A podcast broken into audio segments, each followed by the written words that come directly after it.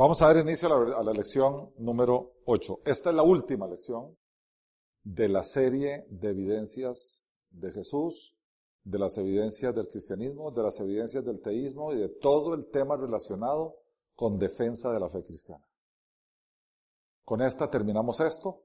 La, la, siguiente lección empezamos con el análisis de religiones y sectas y nos vamos a dedicar a analizar con profundidad las principales religiones teístas, porque no tiene sentido analizar las no teístas, porque ya las descalificamos por los argumentos, ¿se acuerdan?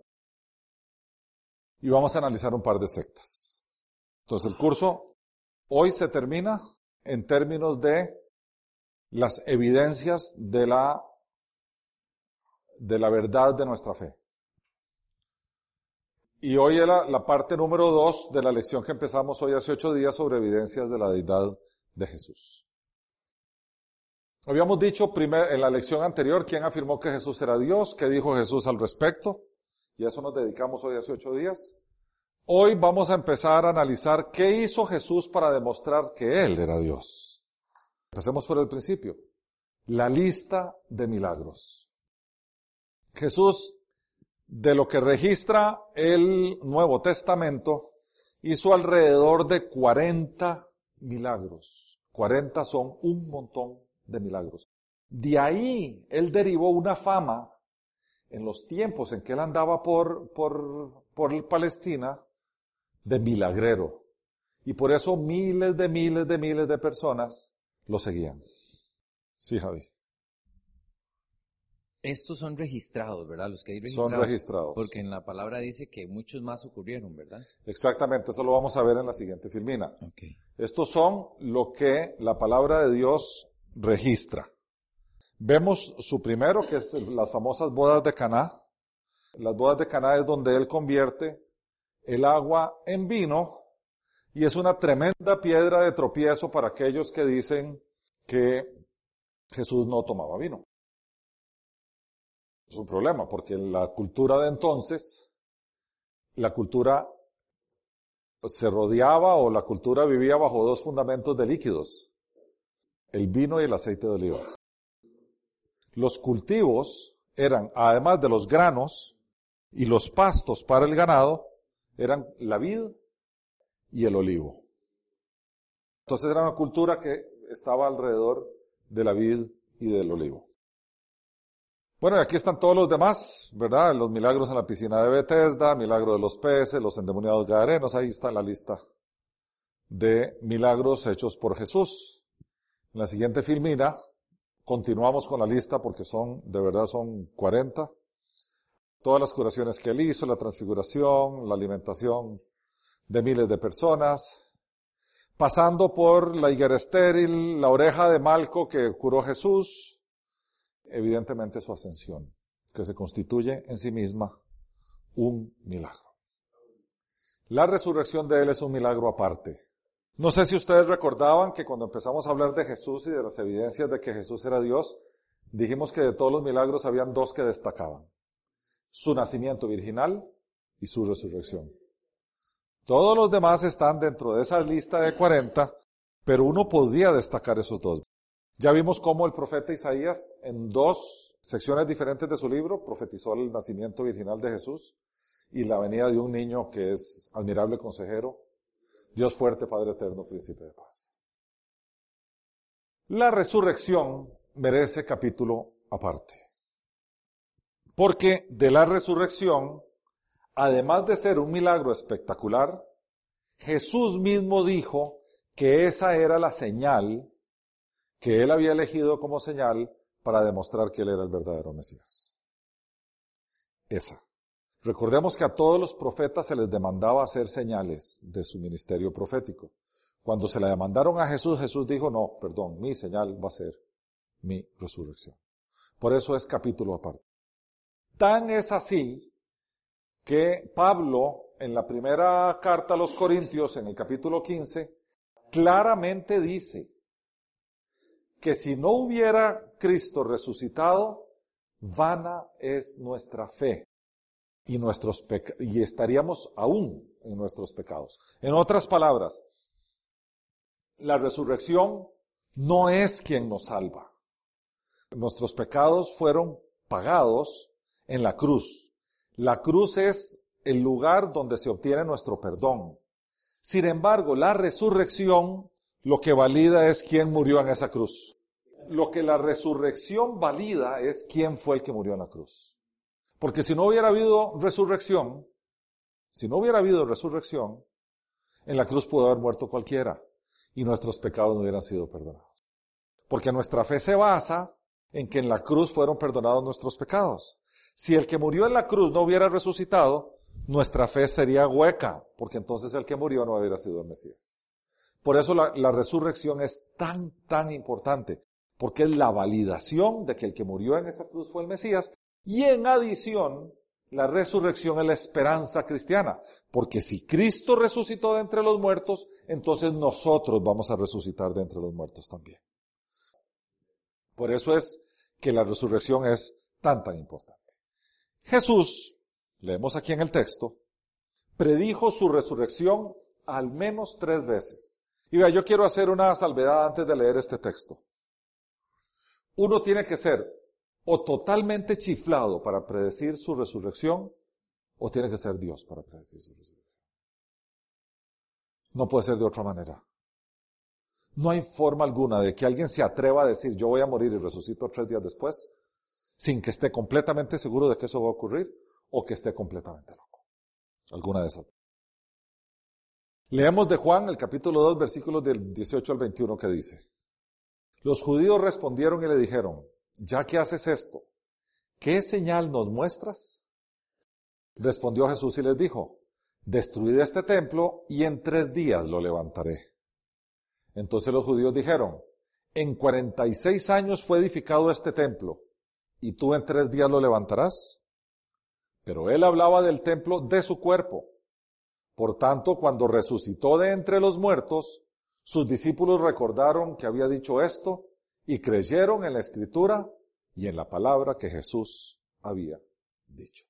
Esa es una de las tres veces que Jesús predijo su resurrección. En Mateo 12, del versículo 38 al 40 dice, entonces respondieron algunos de los escribas y de los fariseos diciendo, Maestro, deseamos ver de ti una señal. Y él respondió y les dijo, la generación mala y adúltera demanda señal, pero señal no les será dada, sino la señal del profeta Jonás. Como estuvo Jonás en el vientre del gran pez tres días y tres noches, así estará el Hijo del Hombre en el corazón de la tierra tres días y tres noches.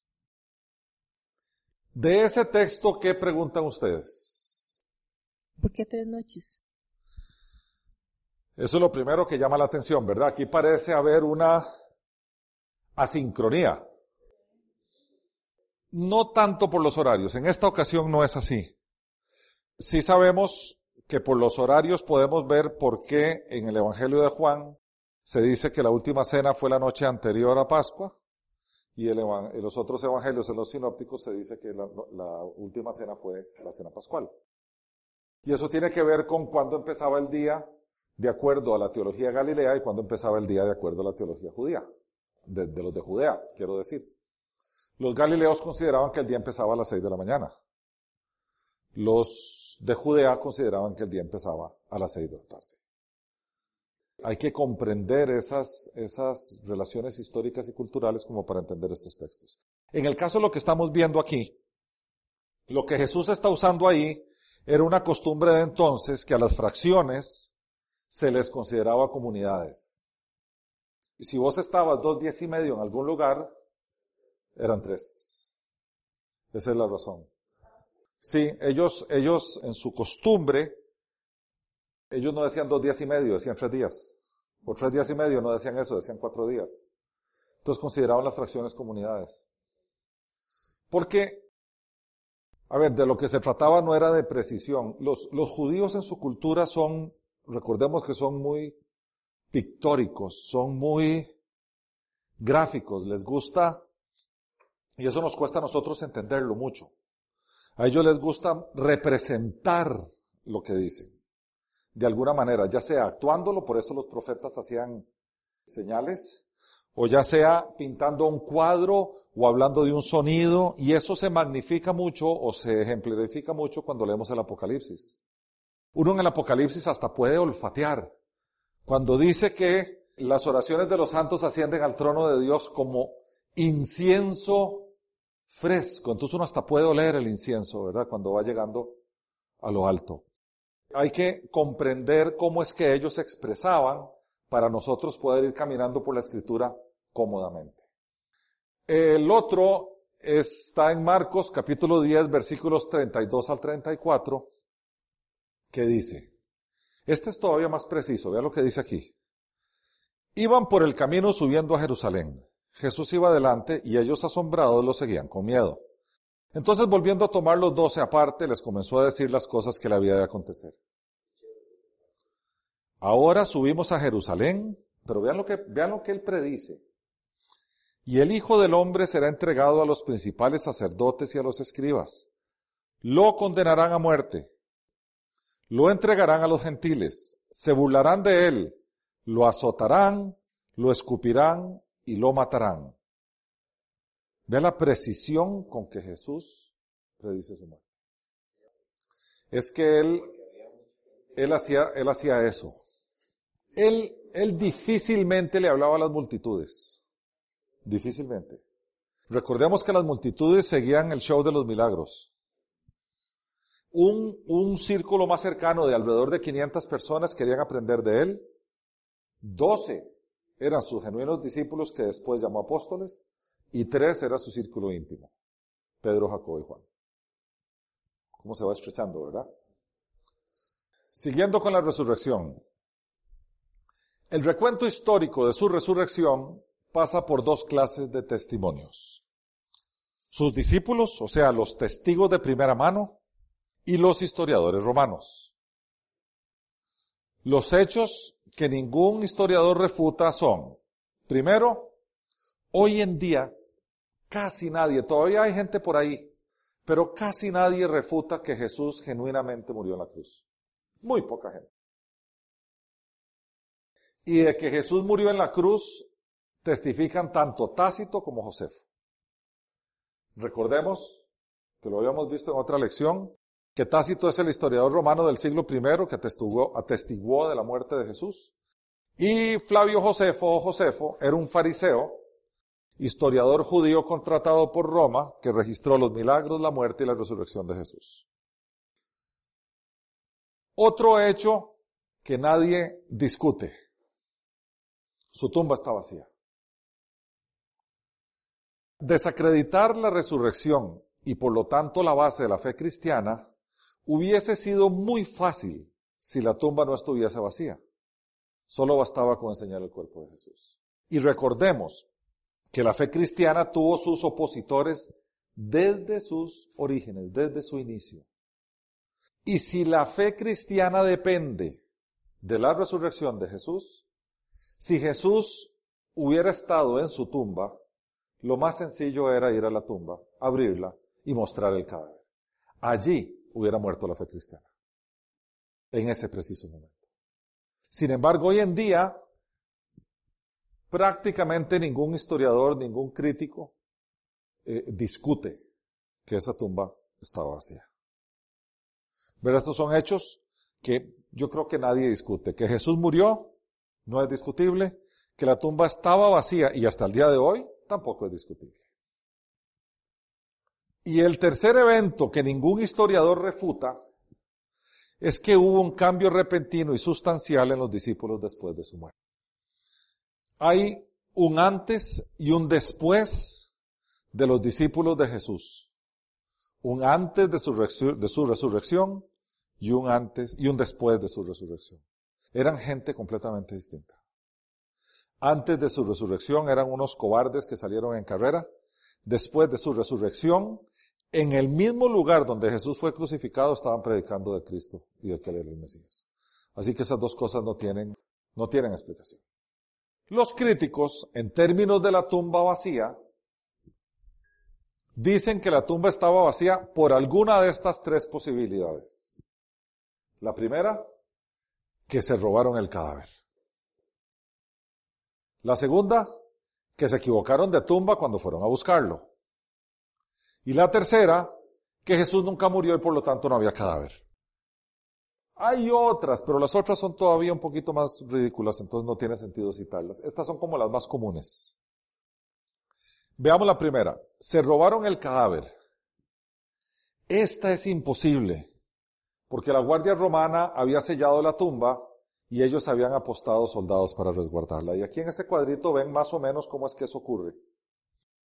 Ven aquí el sello que se ponía de forma transversal sobre la piedra que tapaba la tumba y habían al menos tres soldados romanos guardando esa tumba por fuera.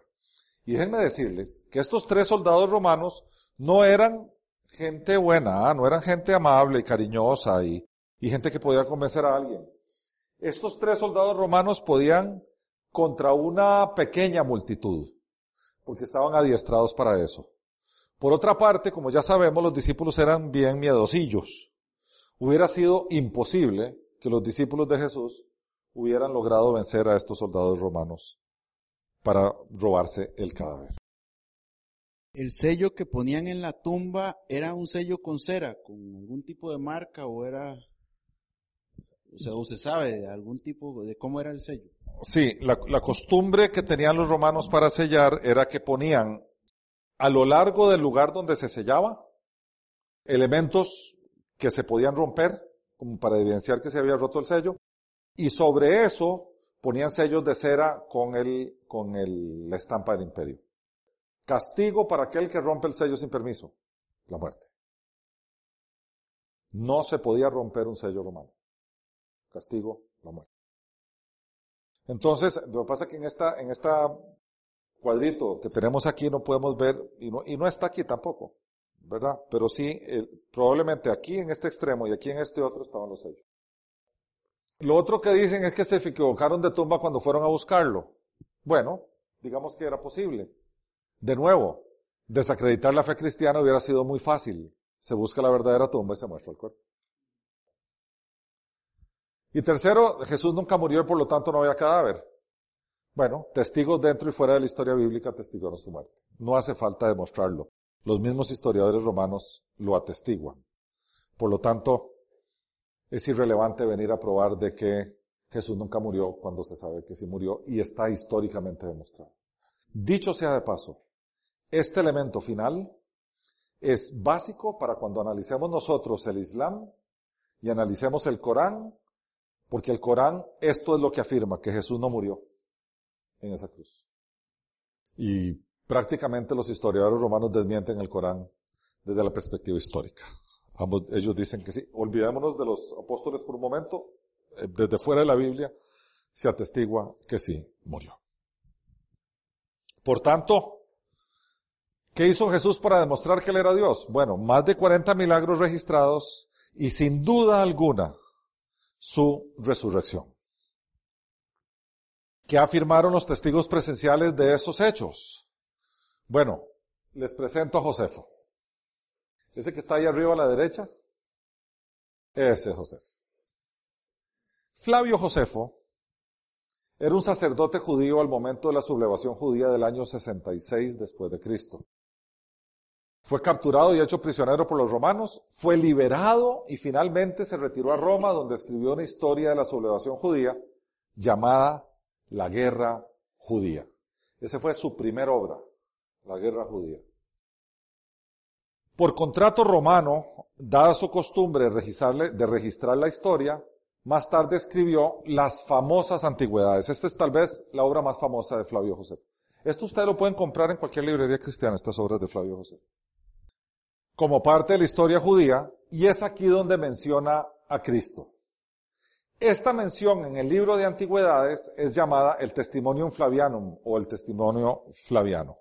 Es de tremenda importancia porque un no cristiano, es un fariseo, un no cristiano, pagado por los romanos para escribir, atestigua de la verdad cristiana. Y esto es lo que dice. Y aquí le tengo una transcripción del testimonio flaviano. Dice así, cerca de este tiempo vivió Jesús, un hombre sabio Y vean lo que dice, si en efecto deberíamos llamarlo hombre. Ya que él fue quien realizó hazañas y fue un maestro de aquellas personas que gustosamente aceptaron la verdad. La verdad. Él persuadió a muchos judíos y a muchos de los griegos. Y afirma Flavio Josefo, él era el Cristo. Él sí sabía quién era, el, qué quiere decir el Cristo, porque él era fariseo. No sé. No hay registro de su conversión. Pero claramente él dice que él era el Cristo, ¿verdad? Cuando Pilato, después de escuchar cómo era acusado por los hombres de más alta posición entre nosotros, porque él era judío, lo condenaron a ser crucificado. Aquí está una evidencia de la crucifixión de Jesús. Aquellos que habían llegado a amarlo en primer lugar no dejaron el afecto que tenían por él. A ellos, él se les apareció al tercer día restaurado en vida. Por cuanto los profetas de Dios habían profetizado estas y otras maravillosas cosas incontables acerca de él. Y la tribu de los cristianos, así llamada por él, no ha desaparecido todavía hasta este día. Ese es el testimonio fabiano. Esto tiene un valor histórico increíble, porque ese es un fariseo escribiendo para los romanos un libro que en modo alguno era cristiano.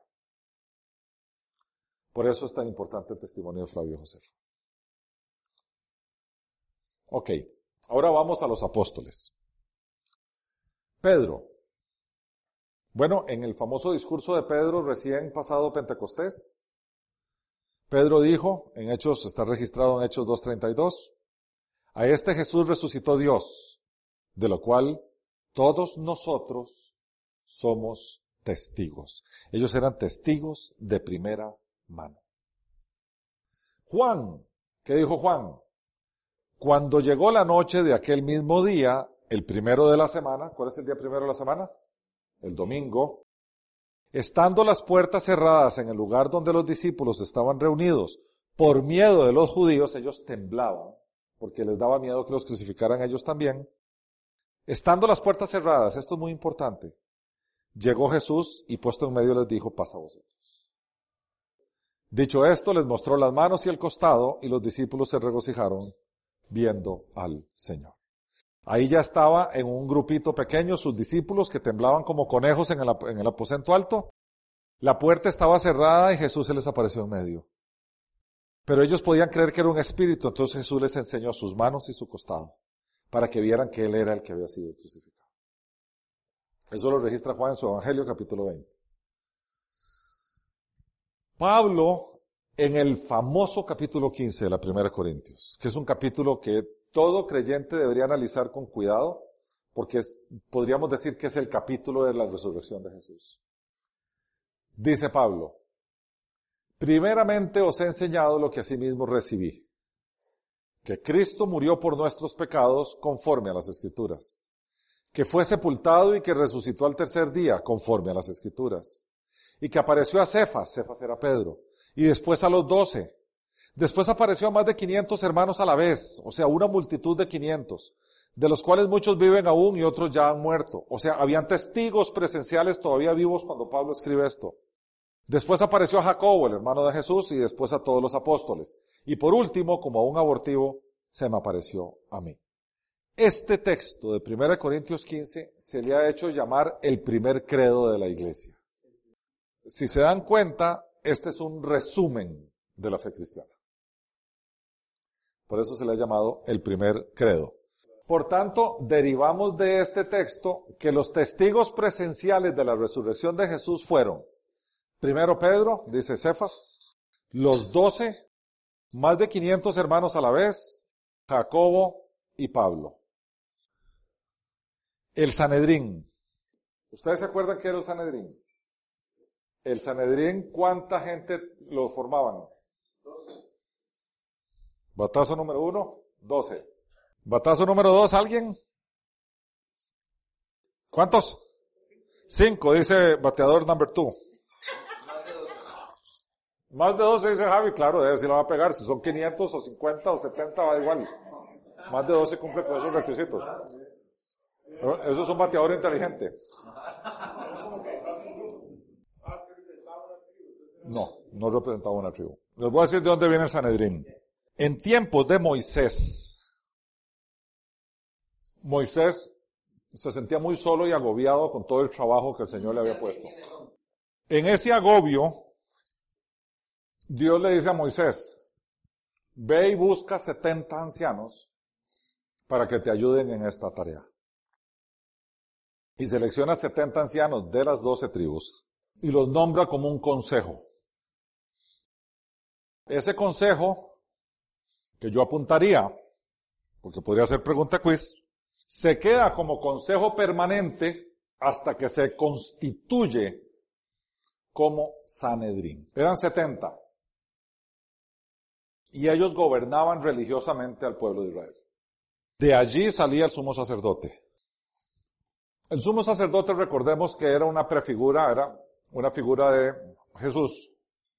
Y el sumo sacerdote heredaba, tenía que ser de la tribu de Leví, tenía que ser de la orden de Aarón, y su oficio lo heredaba. Si no había gente en quien heredarlo, el Sanedrín nombraba nuevo sumo sacerdote. Y el Sanedrín era la última autoridad en teología judía. Era importantísimo el Sanedrín. De hecho, el Sanedrín, en las épocas de Jesús, Anás, Caifás y los otros, hacían acuerdos con los romanos, y los romanos los hacían con mucho gusto para que no hubiera revueltas en la provincia que Roma gobernaba.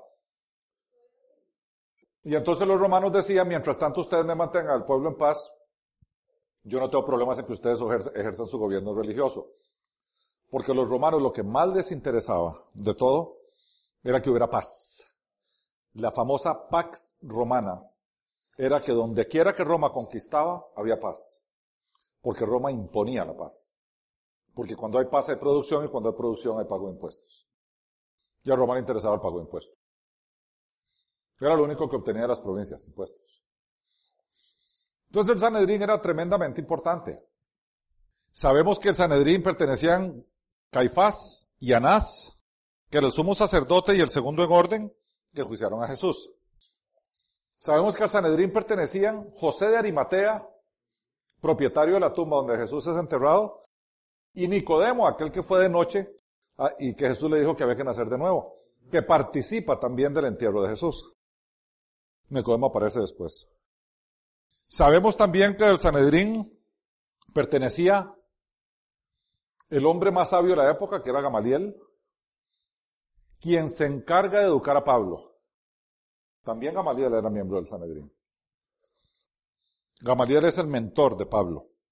Pablo era muy joven para ser miembro del Sanedrín. Les voy a leer un texto que es tremendamente llamativo de el Sanedrín. Resulta que Pedro y Juan, después de que Jesús resucita, se ponen a predicar de Cristo, al riesgo de su vida. Y entonces se van al templo a predicar de Cristo. Hay un paralítico ahí que ellos sanan. Recordamos que Pedro le dijo, no tengo ni oro ni plata, pero de lo que tengo, lo que he recibido, eso te doy. levántate y anda. Y Pedro y Juan son capturados y llevados al Sanedrín. Y cuando están ahí, los juzgan de lo que andan diciendo y predicando, que era básicamente predicando a Cristo. Y este hombre, que era el sabio de la época, Gamaliel, pide que lo saquen y les le habla al Sanedrín y le dice algo que cobra para nuestro estudio tremenda importancia. Y es lo que vamos a leer, eso está registrado en el libro de los Hechos de los Apóstoles, capítulo 5, versículos del 34 al 39, que dice, entonces levantándose en el concilio, un fariseo llamado Gamaliel, doctor de la ley, venerado de todo el pueblo, mandó que sacaran fuera por un momento a los apóstoles y luego dijo, vean a Gamaliel aquí abajo, ¿eh? Israelitas, mirad por vosotros lo que vais a hacer respecto a estos hombres. Porque antes de estos días se levantó Teudas diciendo que era alguien. A este se le unió un número como de 400 hombres, pero él murió y todos los que obedecían fueron dispersados y reducidos a nada. Después de este, Se levantó Judas el Galileo en los días del censo y llevó en pos de sí a mucho pueblo. Pereció también él, y todos los que lo obedecían fueron dispersados. Y ahora os digo, apartaos de estos hombres y dejadlos, porque si este consejo o esta obra es de los hombres, se desvanecerá. Pero si es de Dios, no la podréis destruir. No seáis tal vez hallados luchando contra Dios. ¿Verdad que se ve la sabiduría de Gamaliel ahí atrás? A legua se ve la sabiduría de Gamaliel. Y nos vamos a quedar ahí.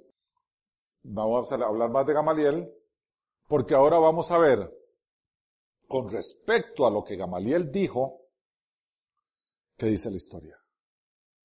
A ver, veamos el inicio de la iglesia. La iglesia comenzó 40 días después de la resurrección de Jesucristo. Jesús había prometido que él edificaría su iglesia y con la venida del Espíritu Santo en el día de Pentecostés, perdón, pongan aquí 50 días, por favor, en vez de 40. Jesús asciende a los cielos al día 40, pero Pentecostés ocurre 10 días después. Y con la venida del Espíritu Santo en el día de Pentecostés, que está registrado en el libro de los Hechos de los Apóstoles, capítulo 2, versículos del 1 al 4, la iglesia, que quiere decir la asamblea de los apartados, se inició oficialmente. Tres mil personas respondieron al sermón de Pedro ese día y decidieron seguir a Cristo. Y se bautizaron. ¿Cómo hicieron los apóstoles para bautizar tres mil? No tengo la menor idea. Pero se bautizaron tres mil. Y ahí empezó la iglesia. Ok, ¿qué pasó después? No mucho después de Pentecostés, las puertas de la iglesia fueron abiertas a los no judíos. El apóstol Pablo, el antes perseguidor de la iglesia, esparció el evangelio por todo el mundo grecorromano, llegando tan lejos como a la misma Roma, de acuerdo al libro de los Hechos, capítulo 28, y posiblemente todo el camino hasta España. Por el año 70 después de Cristo, Jerusalén fue destruido, pero los libros del Nuevo Testamento, excepto los libros de Juan, habían sido completados y estaban circulando entre las iglesias. ¿Por qué excepto el de Juan? ¿Cuándo lo escribió? En la década del 90 después de Cristo. Durante los siguientes 240 años, los cristianos fueron perseguidos por Roma, algunas veces al azar y otras veces por edictos gubernamentales. En los siglos segundo y tercero, el liderazgo de la iglesia, o sea, dentro los oficiales de la iglesia, se volvió más y más jerárquico conforme crecían en número. Muchas herejías fueron expuestas y refutadas durante ese tiempo y fue acordado el canon del Nuevo Testamento. La persecución continuó intensificándose. Ahora vemos el inicio del catolicismo. Fue en el año 312 después de Cristo cuando el emperador romano Constantino declaró haber tenido una experiencia de conversión. Cerca de 70 años después, durante el reinado de Teodosio, el que le sigue, el cristianismo se convirtió en la religión oficial del Imperio Romano.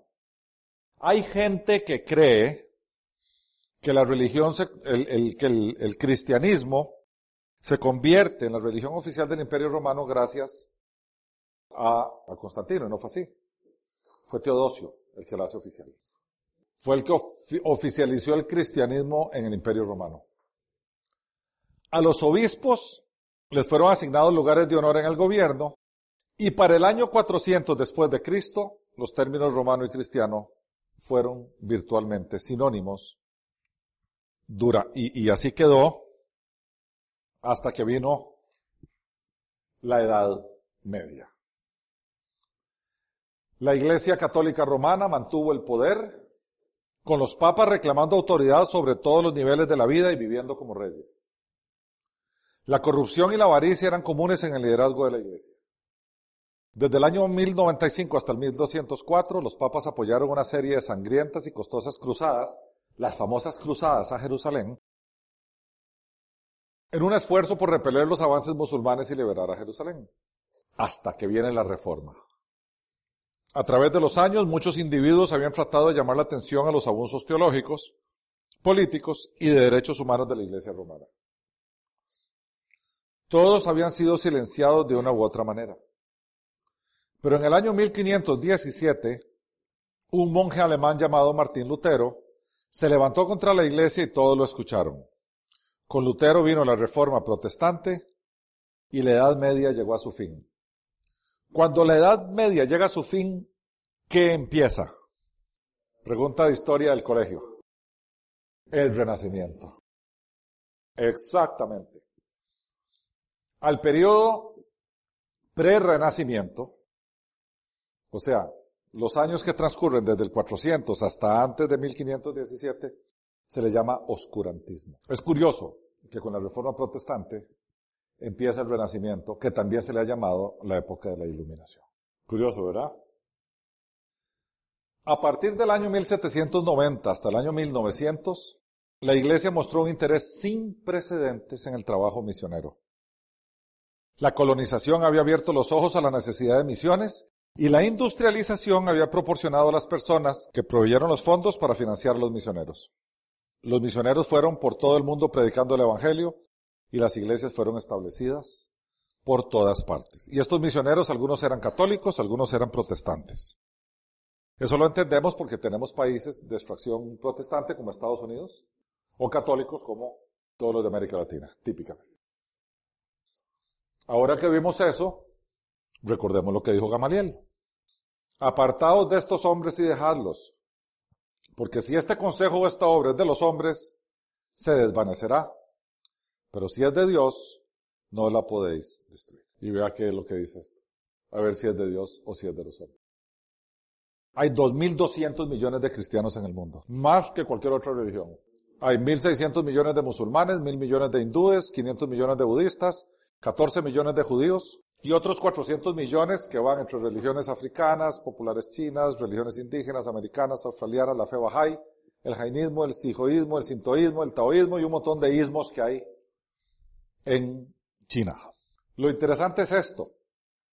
Gamaliel claramente planteó la profecía sin saberlo él, que esto era de Dios y no se pudo destruir. No importa cuántos intentos hubo. 33% de la población mundial es cristiana. Eso entre las diferentes ramas de cristianismo. Y ahí, curiosamente, 14% del mundo es no religioso ateo. Esta fuente es 2.500 censos, encuestas y registros de población hecha por la eh, registrada por la Enciclopedia Británica del año 2002. Por lo tanto, Jesús y los testigos presenciales, los apóstoles, afirmaron que Él era Dios. Eso lo vimos en la lección pasada. Los milagros, la resurrección y los testimonios posteriores así lo demostraron. La historia cristiana también lo demuestra. Por tanto, Jesús es Dios. Yo creo que hay evidencia sobrada que hemos analizado aquí, que Jesús es Dios. Y podríamos dar estos tres elementos que sabemos que están demostrados para hacer esa afirmación. Jesús, y vea que no estamos diciendo Jesús era Dios, Jesús es Dios. Y ahora venimos al famoso, yo le pongo ahí, dilema. Mucha gente dice que Jesús era un sabio. Otro montón de gente dice que Jesús era un maestro. Cuenta los musulmanes. ¿Verdad? En el Corán está. Pero muy poca gente dice que Jesús es Dios. Entonces algunos se conforman con sí, la sabiduría de Jesús está ahí, el sermón del monte y todo lo que él enseñó. Él profetizó, algunos dicen que era un profeta. El problema es que él mismo no nos dejó esa posibilidad.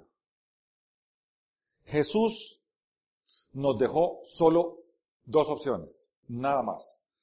Él aseguró ser Dios. Por lo tanto, sus aseveraciones eran falsas o sus aseveraciones eran verdaderas. Él no nos dejó otra opción. En la ley de la contradicción dice que dos declaraciones sobre un mismo tema que se oponen al mismo tiempo, ambas no pueden ser ciertas. Entonces, Él como ya lo vimos a lo largo de todas estas dos lecciones, Él aseguró ser Dios. Y solo hay una de dos posibilidades. O eso no es. No hay más, no hay una tercera. Uno no puede decir Él era un maestro, ok, entonces era falso. Uno no puede decir que era un profeta, porque un profeta habla por la boca de Dios, y él dijo ser Dios. Entonces no era solamente un profeta, entonces sus aseveraciones son verdaderas. Si dijéramos que fue un buen maestro, también nos pasaríamos a las aseveraciones verdaderas, porque él enseñó a ser Dios. Así que él mismo se encargó de no dejarnos opciones. O era Dios o no lo era. Si sus aseveraciones eran falsas, entonces tenemos dos posibilidades. La primera es que él sabía que eran falsas y por lo tanto eso lo hace representar una comedia de vida y por lo tanto eso lo convierte en un mentiroso. Además de mentiroso, fue un tonto porque murió por eso. Repito, si sus aseveraciones eran falsas y él sabía que eran falsas, entonces fue una vida de comedia, lo cual se convierte, lo hace a él en mentiroso. Y además de mentiroso tonto, porque lo crucifican por él.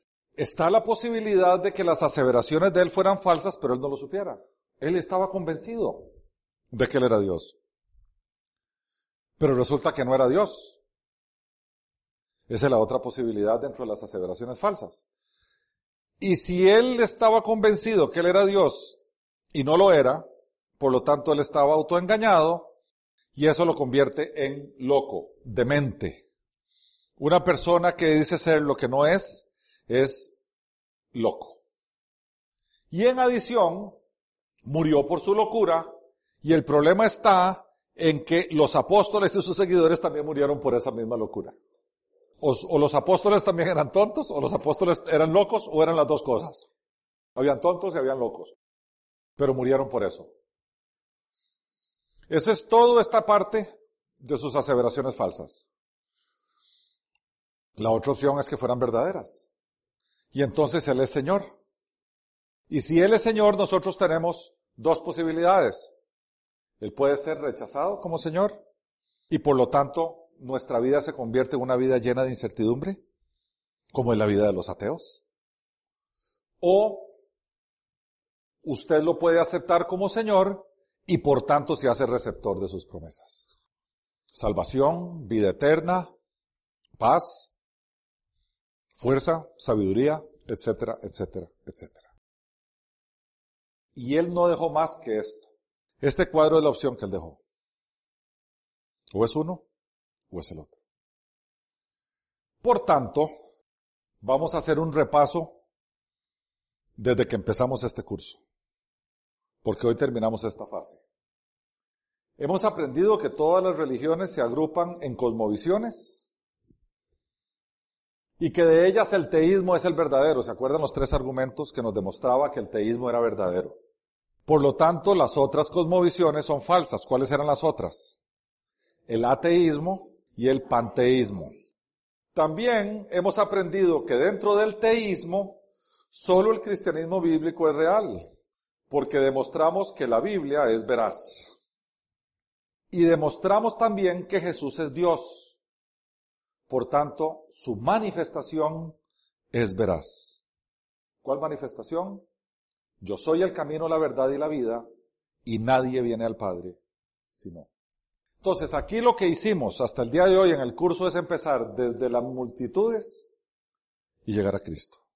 Para demostrar, uno, que todas las religiones se agrupan en cosmovisiones, que hay tres grandes cosmovisiones que agrupan eso, que las tres cosmovisiones, panteísmo, ateísmo y teísmo, el teísmo es el veraz, que dentro del teísmo tenemos católicos, cristianos bíblicos, judíos y musulmanes. Hemos demostrado que los cristianos bíblicos somos los que tenemos la verdad, puesto que demostramos y pusimos delante las evidencias de la veracidad de las escrituras, que es en la que se basa el cristianismo bíblico. Y en adición, hemos demostrado que el Cristo en quien nosotros creemos que es Jesús de Nazaret, en verdad es Dios. Por tanto, no cabe la menor duda Aquí está esto lleno de argumentos ahí para atrás. ¿Cuánto nos ha tomado? Ocho lecciones. Entender esta realidad. Oramos. Como hemos dicho, Señor, en otras ocasiones, Nos maravilla ver cómo has ido dejando, Señor, un camino de migajitas de pan. Un camino lleno de evidencia, Señor. Un camino lleno de lógica y de razón. Verdades claras como el agua, Señor. De que tú eres quien dice ser. De que tu palabra es verdad.